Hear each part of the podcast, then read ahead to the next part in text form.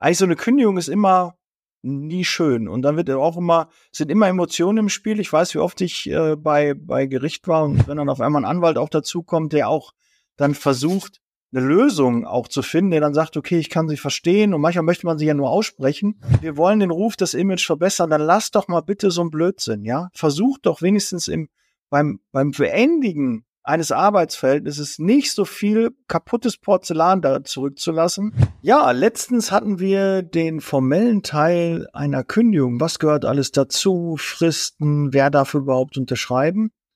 Das hat schon sehr, sehr guten Anklang bei euch gefunden. Und wir hatten schon angeteasert, wieder nicht alleine. Dr. Alexander Bissels ist wieder zu Gast. Der hat ja auch schon zum Thema Abmahnung und auch zum Thema Kündigen bereits hier im Podcast gesprochen. Und jetzt wollen wir heute mal ein bisschen gucken, inhaltlich, die Gründe, ja, was berechtigt denn jetzt äh, genau zu einer Kündigung?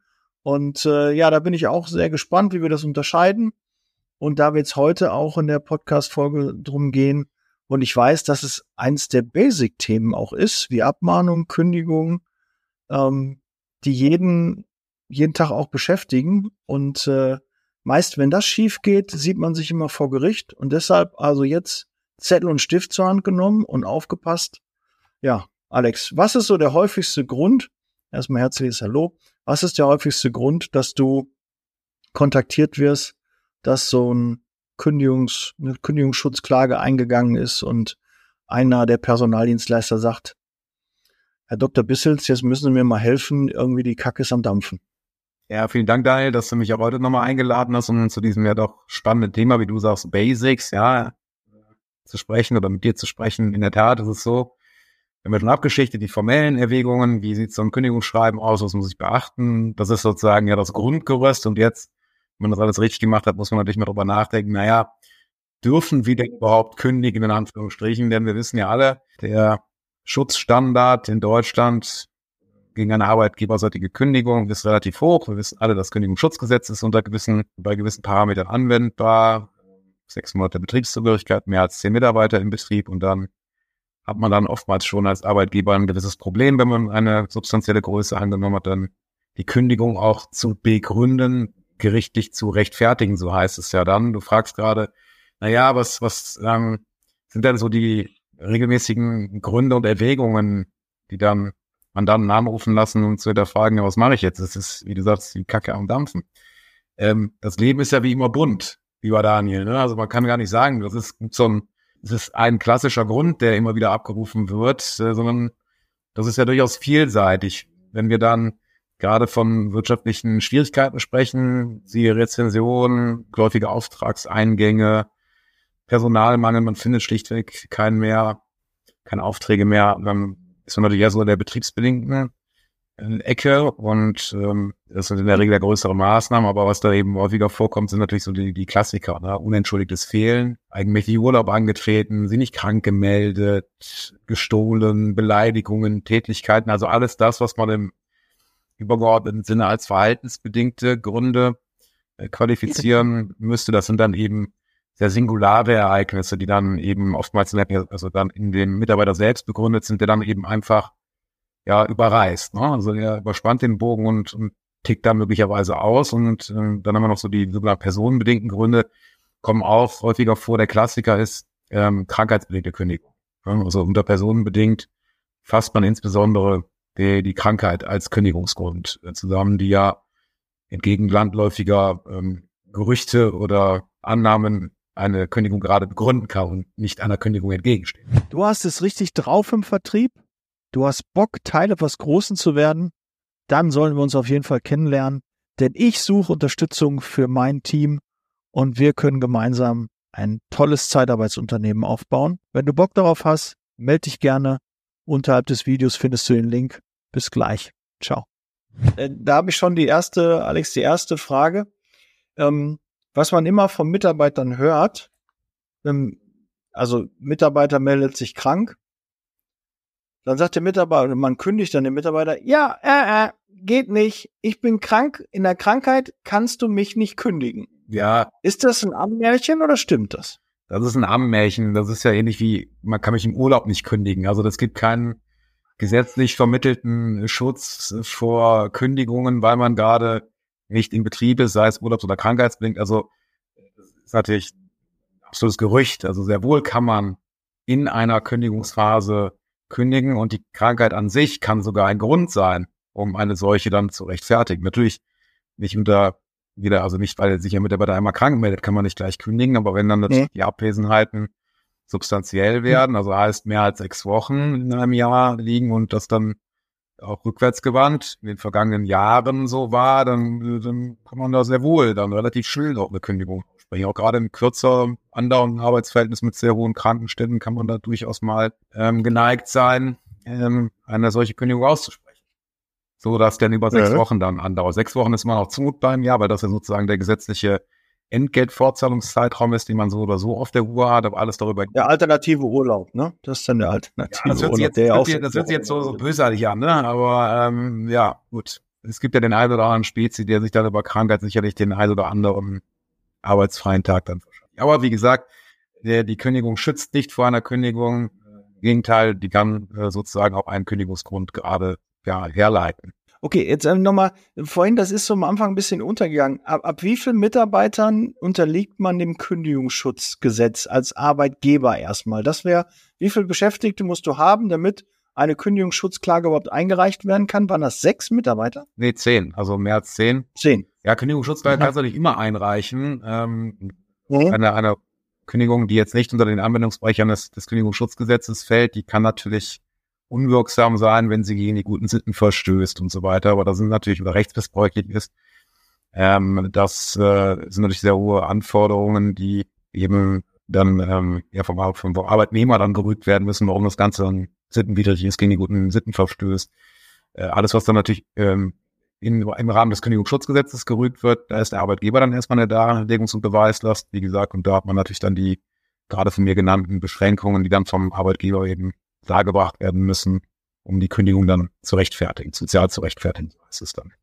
Das heißt für einen Mitarbeiter, er ist beschäftigt in einem Unternehmen, das hat nur neun Mitarbeiter Betrieb. Ne? Wir- wir und er ist außerhalb der Probezeit, dann würde er, würde die, würde das Kündigungsschutzgesetz nicht greifen und er könnte nicht dagegen klagen und sagen, hier, äh, ich habe Kündigungsschutz, äh, nach Kündigungsschutzgesetz musst du mich wieder einstellen, weil Ja. die Kündigung, Ja, zwei, Ist nicht recht. zwei, zwei Korrekturen. Ähm, es wird nicht auf das Ja. Unternehmen abgestellt, sondern wir schauen immer den Betrieb ab. Also jetzt im Personaldienstleistungsbereich im Zweifel in der Niederlassung. Ne? Also ein, ein Unternehmen kann mehrere Niederlassungen äh, betreiben. Die dürfte man im Rechtssinne als Betrieb qualifizieren. Und wenn in diesem Betrieb in deinem Beispiel eben neun Mitarbeiter nur beschäftigt werden, also eine kleinere, kleinere Niederlassung, da zählen natürlich extern und intern alles zusammen, ne? ähm, dann hätte man eben nicht den, den Schutz des Kündigungsschutzgesetzes, sondern könnte dann relativ leicht ähm, vom Arbeitgeber bekündigt werden, ohne dass er sich dann dieser hohen Rechtfertigungslast ausgesetzt sieht, diese Kündigung dann auch sozial zu rechtfertigen. Also da kannst du eigentlich nach, wenn man es im übertragenen Sinne nimmt, dann nach Nasenfaktor kündigen. ne? Also das darf natürlich nicht gegen gesetzliche Grundprinzipien verstoßen, wie jetzt zum Beispiel, du kündigst jemanden wegen seiner Hautfarbe oder sowas. Also das wäre dann eben als gegen die guten Sitten und auch gegen gesetzliche Verbote verstoßen, weil sowas darf, darf man ja nicht AGG und so weiter. Das wäre beispielsweise, wenn du sagst, in solchen Konstellationen, du bist mit der Leistung nicht zufrieden, du musst es meines Erachtens auch nicht weiter konkretisieren äh, oder du kannst ihn schlichtweg nicht leiden. Das funktioniert auf der persönlichen Ebene nicht. Das sind alles von der Rechtsordnung schon gebilligte Erwägungen, die es einem erlauben, zumindest wenn das Kündigungsschutzgesetz nicht einschlägig ist, dann auch ein Arbeitsverhältnis dann ordentlich zu beenden und einer Kündigungsfrist. Der Mitarbeiter kann dagegen klagen, weil aber er muss dann eben äh, sehr wohl vortragen, warum das Ganze eben unbillig oder gegen gesetzliche Vorschriften verstößt, gegen gesetzliche Verbote verstößt. Das wird ihm aber nur im Ausnahmefall äh, gelingen, wenn der Arbeitgeber sagt, ja, es hat einfach schlichtweg nicht funktioniert. Ich war mit dem nicht zufrieden. Ja, muss man, sollte man da vielleicht die ein oder andere sachliche Erwägung dann, dann reinschreiben, weil es da eine Beschwerde von Kunden gegeben hat oder irgendwie sowas oder er unpünktlich war oder irgendwas, was eben eher so im marginaleren Pflichtenverstoßbereich ist. Aber das wird dann schon hinlänglich sein, um den, die Klage dann abwehren zu okay, also hat es eigentlich auch nichts mit der Abfindung nachher zu tun. Also wenn ein Mitarbeiter zehn Jahre da ist, ich ihn kündige, wir sind immer noch unterhalb der zehn Mitarbeiter, jetzt ich kleingeschrieben, sondern allgemein wir, wir Ja. kreieren ein Szenario, dann wird ja meist dann geklagt, weil man dann sagt, ja, hör mal zu, du hättest eigentlich gar nicht kündigen müssen, das hätte anders passieren. Durch den Verlust meines Arbeitsplatzes hätte ich gerne eine Abfindung. Der Richter schlägt irgendwas vor, beide Seiten sagen dann, ja, okay, können wir uns vorstellen oder nicht. Und dann ähm, wird eine Abfindung fällig. Ist das dann auch damit hinfällig oder hat das damit gar nichts zu tun? Ja, aber müssen wir mal einen Schritt zurückgehen. Also du sagst natürlich zu Recht, und das ist ja auch landläufig so verbreitet, auch wieder ein, ein kleiner Irrglaube, dass, äh, dass man, dass das deutsche Kündigungsschutzrecht einen immer wie gearteten Anspruch auf eine Abfindung vorsieht. Das ist, wird in der Praxis so gemacht, aber letztlich ist das deutsche Kündigungsschutzrecht auf Reinstallation ausgerichtet. Heißt, der Mitarbeiter klagt gegen die Wirksamkeit der Kündigung, um weiterzuarbeiten. Natürlich wissen wir alle, gerade in kleineren Strukturen ist dann das Band durch eine Kündigung zwischen Arbeitgeber und Arbeitnehmer oftmals zerschnitten, sodass eine Weiterarbeit nur unter erschwerten Bedingungen gedeihvoll fortgesetzt werden kann. Das weiß jeder, das weiß auch so ein Richter und deswegen wird oftmals eben auch seitens des Gerichts vorgeschlagen, weil es eben ein Dauerschuldverhältnis ist, dass man doch besser auseinandergeht und durch einen Vergleich, in dem dann in der Regel die Beendigung des Arbeitsverhältnisses durch die Kündigung vorgesehen wird, aber dann eine Kompensation seitens des Arbeitgebers gezahlt wird. Wie gesagt, das ist kein Muss, sondern es dient eigentlich, so ist dann die Denke, dazu, dem Arbeitgeber mögliche Prozessrisiken, die er hat, abzukaufen. Er muss ja begründen, warum die Kündigung ähm, nach dem Kündigungsschutzgesetz wirksam ist. Da sind hohe Anforderungen zu stellen. Deswegen ist oftmals ein Arbeitgeber eher bereit, eine kleinere oder maßvolle Abfindung zu zahlen, um dann nicht nachher dem Verfahren zu unterliegen. Ähm, und für, für den Richter bedeutet es natürlich auch weniger Arbeit, das ist klar. Äh, und der Arbeitnehmer, ja. oftmals klagt er ja auch nur, ähm, um dann eben diese Abfindung zu realisieren, obwohl er geistig schon durch die Tür ist und möglicherweise auch schon eine Anschlussbeschäftigung hat. Das sind dann sogenannte Mitnahmeeffekte. Ne? Und diese, diese Interessenlage, die ähm, bewirkt, dass dann, ohne jetzt dann konkrete Zahlen sagen, aber ich denke mal so 85 Prozent aller Kündigungsschutzstreitigkeiten werden im Laufe der Instanzen gegen Vergleich, gegen Abfindungsvergleich dann irgendwann beendet. Wo das deutsche Gesetz ja. das so nicht vorsieht. Okay, aber der, der Mitarbeiter kann trotzdem er eigentlich nicht im Kündigungsschutz oder im Kündigungsschutzgesetz unterliegt, jetzt in dem Fall, wo wir unter neun Mitarbeitern hätten, jetzt oder neun Mitarbeiter hätten, unter zehn, ähm, kann der trotzdem Klage, aber nicht aufgrund des Kündigungsschutzgesetzes. Genau, er, er, könnte, er könnte dennoch klagen, aber er, die prozessuale Ausgangssituation ist für ihn wesentlich schlechter, sodass auch ein Arbeitgeber in der Situation oftmals wenig geneigt sein wird, da eine hohe Abfindung auf den Tisch zu legen, selbst wenn der Mitarbeiter schon zehn Jahre oder sowas da ist. Ähm, denn er muss ja das nicht sozial rechtfertigen mit den hohen Anforderungen des Kündigungsschutzgesetzes. Da wird man sagen, okay, du bekommst jetzt hier eine Art Quengelprämie, weiß ich, 500.000 Euro.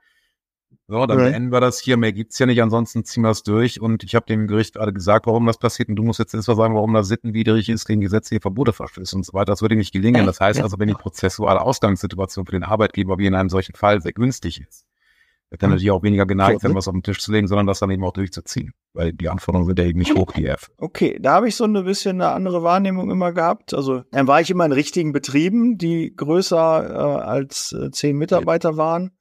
Und ich habe es auch wirklich wie so ein bisschen auch wie so ein Volkssport wahrgenommen.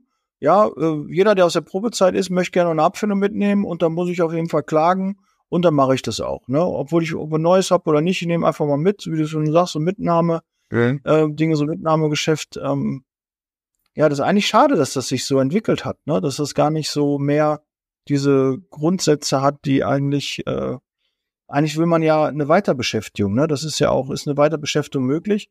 Und ich habe in meiner Karriere auch schon äh, drei Kündigungen zurückgenommen, wo ich gesagt habe, ja, ich brauche eigentlich den Mitarbeiter. Ich war nur gezwungen, weil er hat sich nicht gemeldet. Irgendwie eine Kommunikation war komplett, die Beziehung war total eisig, war in keinster Weise mehr eine Kommunikation möglich.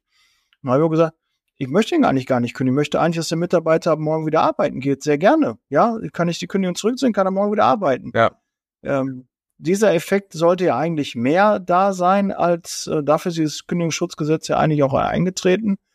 Hm, aber wird oft nicht so gesehen, sondern einfach nur, um nachher noch ein bisschen Cash zu machen. Ja, ich, das ist natürlich maßgeblich von zwei Erwägungen geprägt, ne? dass, dass sich das in Anführungsstrichen so vorbereitet hat, dass man dann auch gerne Abfindungen mitnimmt und dann woanders durch die Tür ist und woanders anfängt. Erstens, dass viele Mitarbeiter rechtsschutzversichert sind und dann natürlich ohne dann gewisse Prozesskosten, mit dem Prozesskostenrisiko belastet zu werden, dann über die Rechtsschutzversicherung geht und gewissen Klagen Vorschub leistet, was jetzt gar nicht negativ konnotiert ist. Das soll ja jeder machen, wie er möchte. Er kann ja für sein Recht streiten. Das ist ja kein Problem. Aber Rechtsschutzversicherungen, was ja auch der Sinn und Zweck der ganzen Geschichte ist, die erleichtern natürlich Klagen, weil, weil man ihnen da kein Kostenrisiko hat.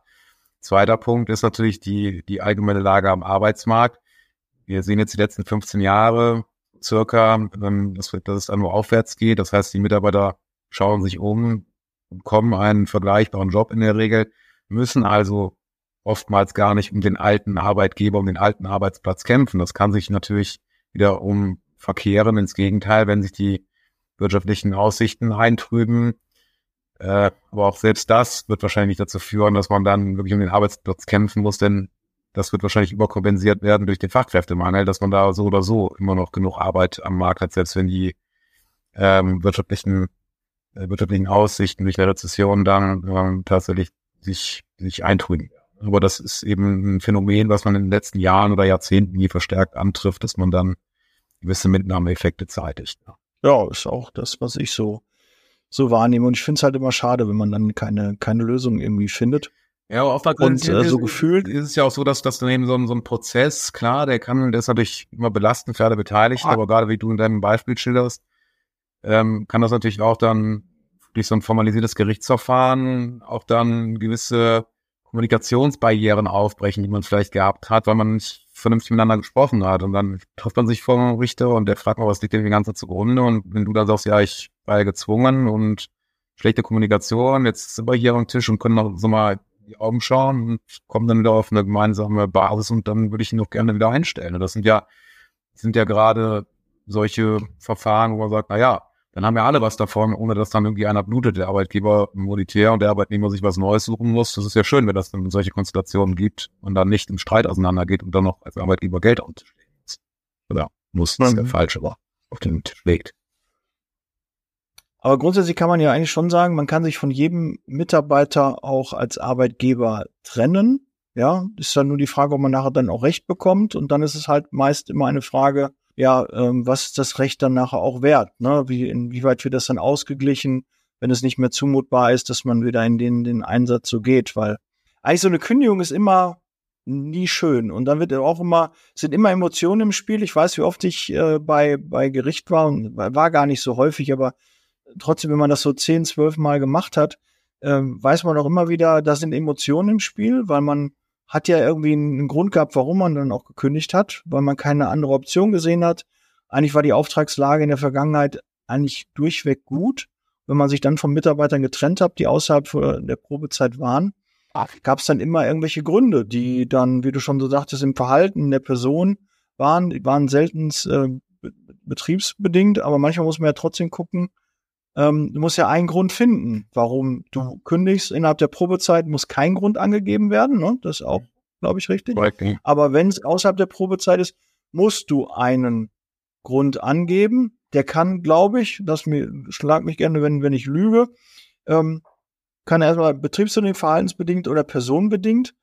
Aber die Begründung dafür kann ich im Nachgang erst in dem Verfahren nachschieben, oder? Korrekt. Du bist also nicht gehalten oder verpflichtet, in der Kündigung schon ja. die Gründe preiszugeben, sondern wenn dann der Mitarbeiter gegen die Kündigung klagt, musst du als Arbeitgeber mhm. natürlich dem Gericht irgendwann mitteilen und auch vortragen, warum du gekündigt hast. Weil du bist ja in der Darlegungs- und Beweislast, um das zu rechtfertigen. Das ist sozusagen der prozessuale Hintergrund. Natürlich ist es nicht verkehrt, im Vorfeld einer mhm. Kündigung mit dem Mitarbeiter mal zu sprechen, damit ihm klar ist, warum wird jetzt hier eine Kündigung ausgesprochen, denn derjenige Mitarbeiter, der nicht weiß, warum er gekündigt wird, wird ja eher geneigt sein, dann äh, einen Anwalt zu konsultieren und dann gegen die Kündigung zu klagen. Wenn man ihm jetzt sagt, hör mal, du hast hier gestern deinem äh, Disponenten ordentlich ein paar auf die Nase gegeben, ja, dann wird er vielleicht sagen, ja, vielleicht nicht so das, was man so äh, erwartet und was man darf, dann wird er im Zweifel eher geneigt sein zu sagen, akzeptiere ich, wenn ich mir jetzt da die Fristlose abhole, weil das schon ein schwerwiegender Verstoß ist. Äh, und weiß der Arbeitnehmer vielleicht auch, dass er da was Falsches gemacht hat und dass er da nicht die besten Karten hat, vor Gericht zu siegen. Anders, wenn er dann einfach nur die Fristlose reingereicht bekommt per Einschreiben per Boten und er nicht weiß, warum, weshalb, wieso. Also deswegen lohnt sich sprechen in dem Fall da auch ein gewisses Verständnis der Mitarbeiter zu wecken und dann eben gerade nicht diese ja negative Emotionalität auftreten zu lassen, die ja zwangsläufig damit verbunden ist, wenn es dann so um verhaltensbedingte Vorwürfe geht. Ne? Du hast das und das falsch gemacht, ja. den und den beleidigt, du hast bis hier nicht schuldig gewesen, wie auch immer. Ja, grundsätzlich ist es ja immer, wie du sagst, sinnvoll vorher mal vor der Kündigung zu sprechen, damit man vielleicht im Vorfeld das eine oder andere schon aus dem Weg räumen kann. Aber wie du auch schon so schön gesagt hast, manchmal ist es auch wirklich so ein, so ein Termin dann vor Gericht, zu Gericht, wenn dann auf einmal ein Anwalt auch dazukommt, der auch dann versucht, eine Lösung auch zu finden, der dann sagt, okay, ich kann sie verstehen und manchmal möchte man sich ja nur aussprechen, möchte einfach mal so sagen, eigentlich habe ich mir mal erhofft, wenn ich bei Gericht bin, dass der Richter sagt, Herr Müller, haben sie genau richtig gemacht. Ich hätte das genauso gemacht. Aber das passiert nicht, ne? Sondern der sagt, ja, okay, ne? Aber trotzdem geht das nicht. Aber zu dem Zeitpunkt, wo ich so empfunden habe, wo ich das Arbeitsverhältnis als nicht mehr tragbar gesehen habe und nicht weiterkam, äh, war so meine letzte Möglichkeit, okay, da muss ich diesen, diesen Weg halt gehen. Und dann sieht man sich manchmal halt äh, vor Gericht. Und das ist eigentlich nie schön, wenn so ein Kündigungsschreiben reinkommt, also wenn so eine Kündigungsschutzklage, so ein Anwalt schreiben rein, ich vertrete die Interessen von dem Herrn so und so und wir mhm. haben äh, Kündigungsschutzklage eingereicht. Dann weiß ich schon immer, hm, ist es denn dann, können wir auch mal sinnvoll, den gegnerischen Anwalt mal anzurufen und sagen, lassen wir uns mal bevor dem Gütetermin irgendwie eine, eine Lösung finden, was man so machen kann. Weil ich habe häufig festgestellt, das, was da drin steht, in dem, dem Schreiben, was, was der Anwalt dann häufig fordert, was er von seinem Mandanten ja an Informationen bekommen hat, äh, das, äh, da gibt's Diskrepanzen, okay. wollen wir es mal so vorsichtig formulieren. Also irgendwie dazwischen gibt's eine, eine, eine Wahrheit, irgendwie eine gefühlte Wahrheit und die Wahrheit des Mitarbeiters. Und da finde ich immer so, manchmal, denk mal, wie sollen wir denn da zusammenfinden, wenn da schon solche Lügen erzählt werden? Äh, wo, wo, woran liegt das, dass da irgendwie manchmal an, äh, die Wirklichkeit irgendwie weiter weg liegt? Kannst du das irgendwie so nachvollziehen? Ja, es ist, ist sicherlich auch eine Frage der Psychologie und der Wahrnehmung. Ne? Also das, ich will jetzt gar nicht sagen, dass es oftmals vorsätzliche Lügen sind, sondern möglicherweise Reproduktionsfehler in, in, beim Mitarbeiter selber, dass er das vielleicht nicht geblickt hat oder dass er es irgendwie anders verstanden hat. Aber die, deine Frage zu beantworten, natürlich macht es immer Sinn, äh, mit dem gegnerischen Kollegen mal zu sprechen, denn da kann man sich möglicherweise noch den Gang vors Gericht äh, sparen, wenn man dem Kollegen einfach so der Sachverhalt hat sich ein bisschen anders zugetragen nach unserer Wahrnehmung, nämlich so und so und so und so. Da weiß der Kollege das nämlich auch einzuwerten. Ähm, denn es gibt schon Situationen, wo auch Gerichte dann relativ spaßbefreit agieren. Also du hast natürlich recht, dass ähm, das Kündigungsschutzgesetz erstmal Arbeitnehmerschutzrecht ist und vor, vor dem Hintergrund natürlich auch die Gerichte daher zumindest vorgeblich oder der äußeren Wahrnehmung nach ähm, arbeitnehmerfreundlich entscheiden. Das ist aber nicht, weil die alle jetzt arbeitnehmerfreundlich sind, sondern weil das Gesetz so ausgerichtet ist. Mir hat mal Vorsitzender gesagt, gerade wenn es um fristlose außerordentliche Kündigungen geht, dann sagt er, alles was nicht klauen und hauen ist, ist immer schwierig. Also, was er damit zum Ausdruck bringen wollte, äh, wenn wir jetzt über Straftaten wie jetzt Körperverletzungen oder Diebstähle reden, dann ist man sehr schnell in einem Bereich, wo man dann, wenn man keine formellen Fehler gemacht hat, auch über eine fristlose Kündigung sprechen kann. Alles darunter, jetzt unentschuldigtes Fehlen, nicht ordnungsgemäß krank gemeldet äh, oder eigenmächtigst beurlaubt oder wie auch immer. Da hat man immer eine, gewisse Darlegungsnot seitens des Arbeitgebers, da auch gerade einen wichtigen Grund für eine fristlose Kündigung äh, darzubringen, ähm, so dass man da natürlich auch schon ja, auf einem anderen Level argumentieren muss. Aber wenn man dann tatsächlich sexuelle Belästigung oder irgendwie sowas, oder sowas, wo, wo man, wo dann auch der gesunde Menschenverstand sagt, das geht nicht. Ich hatte jetzt letzte Woche einen Fall, Arbeitsgericht, ähm, da ging es dann um interne Mitarbeiter, Abwerbung, also so der Klassiker. Ne? Geht zur Konkurrenz und nimmt dann die ganze Niederlassung extern mit. Da meinte der Vorsitzende auch, Arbeitgeber dann fristlos gekündigt hat, natürlich, als er dann da der Sache gewahr wurde, sagt er auch, ja, wenn jetzt hier nur einer der benannten Zeugen bestätigt, dass er von ihnen aktiv angesprochen wurde, damit er zur Konkurrenz geht, dann sieht das hier nicht so gut für sie aus. Also solche Ansagen bekommt man natürlich auch schon mal. Das hat man zwar relativ selten, aber wenn es dann tatsächlich um sehr wesentliche Pflichtverstöße geht, die eindeutig dann eine sehr schwerwiegende Pflichtverletzung des Mitarbeiters charakterisieren, dann, dann muss man sich da als Arbeitgeber auch nicht verstecken. Oftmals ist diese Situation aber nicht so eindeutig, ja, also dass man da solche krassen Pflichtverstöße hat, sondern da sind man in so einem Mittelfeld und das mag dann auch die Andersartigkeit der Wahrnehmung, je nachdem, ob man als Arbeitgeber oder als Arbeitnehmer drauf schaut, dann ähm, rechtfertigen. Und deswegen kann es nie verkehrt sein und die Sache immer sprechenden Menschen kann geholfen werden und wer miteinander spricht, der schlägt in der Regel nicht. Also deswegen kann das eben auch ein gutes Signal sein oder zumindest ein guter Anfang, auch mal zu sehen, wie die Gegenseite so funktioniert. Ne? Was dann so die wechselseitigen Vorstellungen sind, kommt man da, will der um das Arbeitsverhältnis kämpfen, kommt man da vielleicht mit einem Abfindungsvergleich dann weiter und ja, wie sind da die Vorstellungen? Also um dann schon mal eine Idee zu bekommen, in welche Richtung läuft das Verfahren. Aber deswegen anrufen ist nie verkehrt und kann nicht schaden, wenn man natürlich als Arbeitgeber sagt, zahle da keine, keinen müden Euro. Ich ziehe das durch. Da braucht man natürlich nicht sprechen, mhm. ist klar. Aber wir wissen ja alle, spätestens wenn man bei Gericht sitzt, wird man darüber sprechen, weil der Vorsitzende sagt, wie sieht's denn aus? Und ich kann man sagen, interessiert mich nicht, wir machen das hier streitig, zahlen nichts, gibt's natürlich auch alles. Ob das dann wirtschaftlich immer so sinnvoll ist, sei mal dahingestellt. Also ich sage immer, also als Anwalt sage ich natürlich, gut, die lieber Arbeitgeber, du kannst mir natürlich das ganze Geld geben für die Verfahrensführung, aber sinnvoller, um dir den ganzen Ärger zu ersparen wärst und auch wenn du dich jetzt hier nicht so fundamentalistisch aufstellst und du sagst, so eine kleine Abfindung, eine angemessene Abfindung können wir uns hier vorstellen, dann musst du mir nicht das Geld geben, du hast eine Menge Ärger vom Hals und der Mitarbeiter bekommt dann eben seine Kompensation, auch wenn du als Arbeitgeber sagst, hat er gar nicht verdient. Und warum soll ich ihm nur Geld dafür zahlen, dass er mich hier betuppt hat oder ja, mich beleidigt hat oder schlecht gearbeitet hat? Klar, das sind dann immer so die, so die mentalen Themen, die man dann hat. Aber letztlich sind wir ja alle auch Kaufleute und müssen wirtschaftlich denken. Also man muss sich eben frei machen von diesen Emotionen, auch wenn das nicht leicht fällt. Aber das gehört eben auch zu einer gewissen Professionalität dazu, das dann entgrenzt zu sehen von den Emotionen, die da sicherlich mitschwingen, sondern man muss eigentlich sagen, wie werten wir das wirtschaftlich unter Berücksichtigung der prozessualen Ausgangssituation, wo sind dann mehr Kosten zu befürchten und da meine ich jetzt nicht nur die Abfindung, äh, sondern wir reden ja von Verfahrenskosten, Managementbindung, Aktivitäten werden nach innen gerichtet, weil man das ja auch vorbereiten muss. Die Anwälte brauchen Informationen, man muss Schriftsätze lesen. Das, sind, ist natürlich alles Zeit, die man nicht nach außen trägt, um dann ein Geschäft zu machen, sondern das frisst im Gegenteil Geld. Und da kann man sich ja sagen, naja, lohnt sich das alles?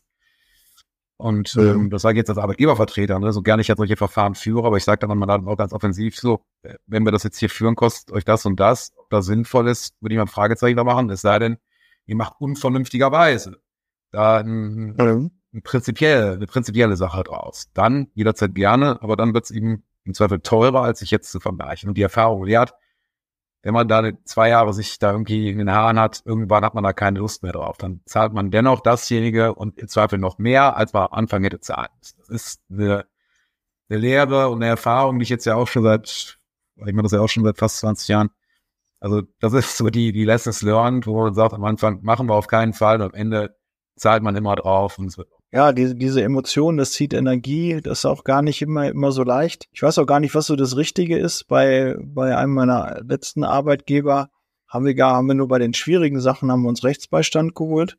Und ansonsten habe ich die Verfahren selber geführt.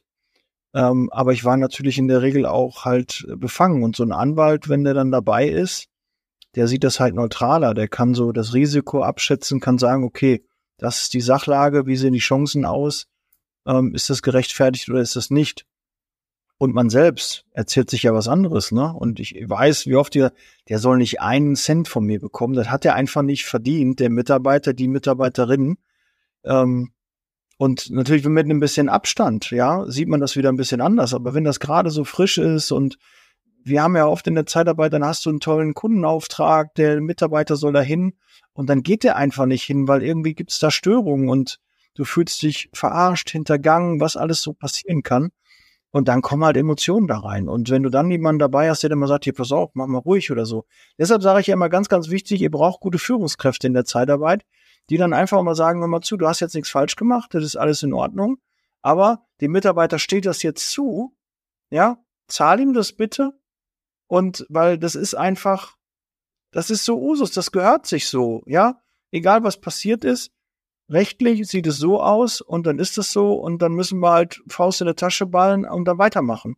Weil das, wie du so schaffst, bündelt Kapazitäten, bündelt Zeit, Energie, Frust und ähm, ich bin jedes Mal aufgeregt gewesen, wenn so ein Gütetermin äh, wieder anstand. Und vielleicht wird es ein Kammertermin und dann wird es auch noch äh, teuer, dann muss man noch länger. Dieses unternehmerische Risiko steigt ja auch. Ne? Man auch vorher, mein Tipp, eine Empfehlung, macht euch vorher Gedanken, was ihr bereit seid, als Abfindung auch zu zahlen, damit ihr eine Größenordnung habt, weil sonst seid ihr einfach erschlagen und setzt das auch mal realistisch ein. Wie lange ist der Mitarbeiter da? Was kann uns erwarten? Ja, normalerweise sagt man ja so Abfindungs ne, pro Jahr ein halbes Gehalt Minimum bis einem und in Härtefällen 1,5. Ist das so die, die Größenordnung? Ja, das ist richtig. Die Faustformel ist so, aber auch natürlich nur immer hier, ne? Mit dicken Daumen, 0,5 nee. brutto Monatsgehälter pro vollendeten Beschäftigungsjahr. Ist keine, keine Regel, die irgendwo ste geschrieben steht, aber das ist das, was die Gerichte so zugrunde legen. Aber da müssen, muss das eben eine ausgewogene prozessuale Ausgangssituation sein. Es ist eben unklar, wer gewinnt. Ja? Und da hat der Arbeitgeber natürlich immer schlechte Karten, weil er oftmals Darlegung zu Beweis belastet ist. Ähm, und wenn man da einen guten Case darbringen kann, auch in der Güteverhandlung schon sagen kann, so, der hat Tätigkeit begangen, hat den Kunden eine, eine gewischt während der Arbeitszeit. Und da wird man wohl kaum dann sagen, eine 0,5 ist da gerechtfertigt. Dann wird auch ein Vorsitzender sagen, wenn das und das stimmt, dann gehen sie ja ohne Abfindung nach Hause. Deswegen reduzieren wir den Faktor maßvoll nach unten, machen da vielleicht eine 0,25 raus. Umgekehrt ist, wenn der Case schwach ist und das eben dem Gericht zur Kenntnis kommt, da kann es natürlich sein, dass es auf die 0,5 ein bisschen was drauflegt. Und dann bei einem bei einem Faktor von 0,75, 1,0 oder gar darüber hinausgeht, na klar, das, na, es gibt ja eben keine Deckelung, sondern es muss ja irgendwas sein, was dann aus, aus, der gerichtlichen Wahrnehmung vertretbar und angemessen erscheint. Aber das ist richtig, was du sagst. Man sollte natürlich ja. vorab mal kalkulieren, ja, was kommt ungefähr raus und was sind wir bereit? Ne? Das ist ja nicht immer nur rechtlich determiniert, ja. was sind wir bereit, da auf den Tisch zu legen. Können wir uns das vorstellen, wenn ja, wie hoch? Das, Ankern, ne, nenne ich das genau. immer. Man muss ja irgendwie, wenn du als erstes einen Betrag sagst, ja, dann hast du ja den Anker gesetzt und dann muss der nächste sich ja daran ähm, orientieren. Meist lässt man ja den Richter dann einen Vorschlag machen, ja, dass der dann irgendwie so ankert und dann muss man dann gucken, wie man dann äh, da zueinander findet. Ähm, was, was mir aber noch so eingefallen, häufig wird ja auch einfach mal fristlos gekündigt und man ist, weil man eine ersatzweise fristgerecht, das haben wir ja schon, ne, das ja. müsste so da drin stehen, das ist nochmal zum, zur Formalie. Aber eigentlich macht man das irgendwie, um die Mitarbeiter ab sofort nicht mehr zu bezahlen. Und dann nachher, wenn man sich eh vor Gericht sieht, dann ist es ja erstmal so das Ziel, diese fristlose Kündigung in eine fristgerechte Kündigung ja. umzumünzen. Ist es da nicht pauschal dann besser, wenn man jeden Mitarbeiter fristlos kündigt? Äh, ketzerisch ja, formuliert, ne? Ja, ketzerisch. Ja, also ich meine, letztlich kannst du es natürlich als taktisches Mittel einsetzen, ne? indem du fristlos die Kündigung aussprichst, weil der Mitarbeiter dann von jetzt auf gleich kein Geld mehr vom, vom Arbeitgeber bekommt. Er bekommt möglicherweise eine Sperrzeit von der Agentur für Arbeit. Ähm, auch, auch ganz wichtig, Alex, lass uns da einmal kurz, äh, das ist, glaube ich, nicht jedem bewusst, warum häufig Kündigungsschutzklagen auch reinkommen. Wenn du Mitarbeiter fristlos kündigst, dann kannst du dir sicher sein, wenn der zum Arbeitsamt geht und sagt, ich würde gerne Leistungen beziehen, dann werden die sagen, nein, du hast eine fristlose Kündigung bekommen, du bekommst eine Sperre. Um diese Sperre aufzuheben, musst du eine Kündigungsschutzklage einreichen. Du musst dein Recht einfordern. Da, dazu motiviert dich schon die Agentur für Arbeit, weil die sagen, die springen ja dann ein. Das wollen die ja nicht. Und der Mitarbeiter will Leistung haben. Darum ist er teilweise wirklich auch gezwungen. Das ist manchmal dann auch so, weil man sich ja nicht gütig geeinigt hat, dass der dann gezwungen ist, über das Arbeitsamt diese Kündigungsschutzklage zu machen. Ja, also ja. da einfach mal auch bitte mal mit dran denken, was ihr macht, hat ja auch Auswirkungen. Drei Monate keine Leistung und ich bin selbst schon mal davon betroffen gewesen.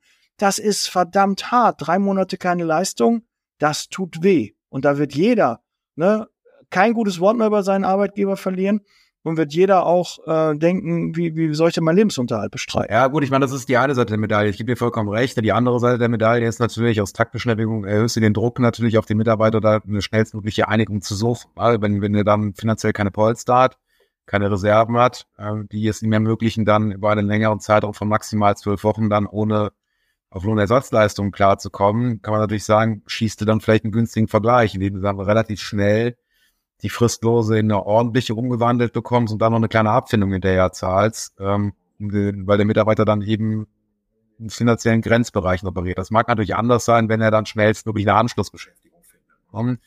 Also je größer die Not bei dem Mitarbeiter, desto eher wird er ja geneigt sein, dann auch sich dann in anderem, einen anderen Arbeitgeber zu suchen, schlichtweg aus dem Umstand, weil er ansonsten wirtschaftlich nicht über die Runden kommt. Das kann sich natürlich dann wiederum für den Arbeitgeber, der gekündigt hat, zum Vorteil wenden, weil wenn er einen anderen Arbeitgeber hat, dann wird er schlecht zurückkommen können. Also dann ist, erledigt sich die Kündigungsschutzklage ja. dann irgendwo über die Strecke auf andere Art und Weise. Aber wir wollen ja am Ruf und im Image der Zeitarbeit ja. arbeiten. Nein, dann lieber nicht, nicht, ja, also ich, ne, Ja, alles gut, weil weiß ich, Alex, aber hier mal eine Aufforderung bitte da draußen. Ne, wir wollen den Ruf, das Image verbessern, dann lasst doch mal bitte so ein Blödsinn, ja. Versucht doch wenigstens im, beim, beim Beendigen eines Arbeitsverhältnisses nicht so viel kaputtes Porzellan da zurückzulassen, weil das kommt doch genau, wie wird er über die Zeitarbeit reden? Nicht mehr gut. Also bitte versucht euch gütig im Vorfeld mit den Mitarbeitern zu einigen. Überlegt, wenn ihr fristlose Kündigung ausspricht, was dahinter steckt, was das auch teilweise wirklich für existenzbedrohende Dinge auch sein können. Und da würde ich wirklich sagen, äh, das ist wirklich nicht so ohne. Keine Leistungen, wie den Kühlschrank füllst und so. Also da muss man echt schon ein bisschen aufpassen. Natürlich gibt es auch mal Mitarbeiter, die haben es auch verdient. Ja, da, da gibt es einfach keine andere Möglichkeit. Aber bitte, bevor ihr das macht, einmal kurz drüber nachdenken. Ist es wirklich nötig? Manchmal sind es sieben Monate und dann denkt man, boah, worüber reden wir? Ne? Wenn da was kommt, vielleicht kommt gar nichts. Ja, muss, kann man denn dann auch nicht fristgerecht machen oder kann mit dem Mitarbeiter sich an den Tisch setzen, pass auf, wir würden den vielleicht, ne, wir würden sonst fristlos, weil das und das ist. Lass uns doch vielleicht mit der Frist gerechten und es gibt immer Möglichkeiten, aber bitte setzt euch mit dem Mitarbeiter an den Tisch, bevor das vor Gericht landet, weil das ist nie schön und tut auch nicht dem Ruf gut. Und ich glaube, die Gerichte und haben genug zu tun und werden dann trotzdem noch genug Rechtsstreit haben, aber das ist immer so eine Aufforderung, guck da mal bitte ein bisschen genauer hin. Entschuldige, Alex. Nee, nee, aber alles, alles, alles gut und das schreibe ich so auch. Ne? Also ich wollte das jetzt auch nicht als Aufruf verstanden wissen, meinerseits, dass man immer fristlos kündigt, sondern im Gegenteil. Ne? Das muss man ja. natürlich dann vom Einzelfall abhängig machen und gucken, ja, ist denn hier. Ich habe eine Idee reingebracht, ich habe das ja dir eher ja, so ja, quasi ja, alles gut, also, nicht, ne? also muss das im Einzelfall eben anschauen und gucken, ja, haben wir denn da Ansätze, die eine fristlose Kündigung dann rechtfertigen? Können wir das natürlich jetzt rein grundlos ist, um den Mitarbeiter da unter Druck zu setzen, dann halte ich da überhaupt nichts von. Also das sollte, das sollte man auch die Finger von lassen äh, und das zumindest nicht als taktisches Mittel in der Breite einsetzen. Da ist dann eine blutige Nase in der Region, das tut dann nicht der Branche, allgemein Unternehmen und Arbeitgeber nicht. Ja, betriebsbedingt, verhaltensbedingt, personenbedingt. Da könnten wir fast schon, die Gründe würden mich auch interessieren, was man da alles so runterfasst, wie man da auch umgeht. Und vielleicht in einem der nächsten Podcasts, dass wir mal so ein paar Fallbeispiele durchgehen, ja. Alkohol, Drogenkonsum, äh, wie, was macht man, ne? wenn du jetzt schon gerade gesagt hast, äh, wenn jemand schlägt oder äh, klaut, dann hast du da möglich, selbst auch beim Klauen, wenn das noch nicht bestätigt ist, auch da schwierig, so einen Kündigungsgrund zu machen. Das muss ja dann, glaube ich, erst die Polizei bestätigen. Wenn das dann erst ist, darf man dann darauf reagieren.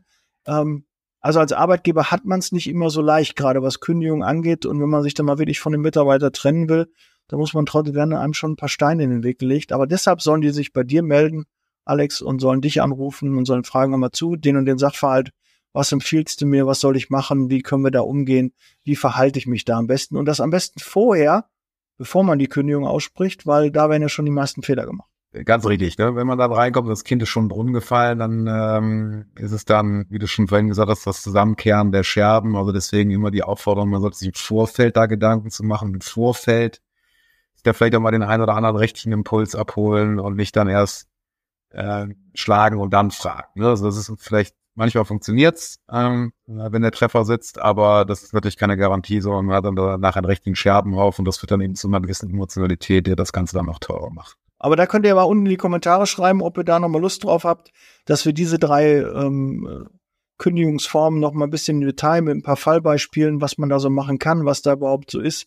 Ich glaube, dass, äh, wenn euch das interessiert, gerne in die Kommentare, dann werde ich sicherlich den Alex nochmal äh, motivieren können, dass wir uns hier nochmal zusammenfinden. Kriegen wir hin. Äh, weil so, man hat gemerkt, äh, dass mit der Kündigung äh, fristlos, wenn man selbst mal davon betroffen ist, also hat mich auch ein bisschen bewegt, hat man vielleicht auch gemerkt, ähm, da achtet da bitte drauf. Ja, Image noch, ne, das ist echt wichtig, das soll auf jeden Fall bei euch ankommen.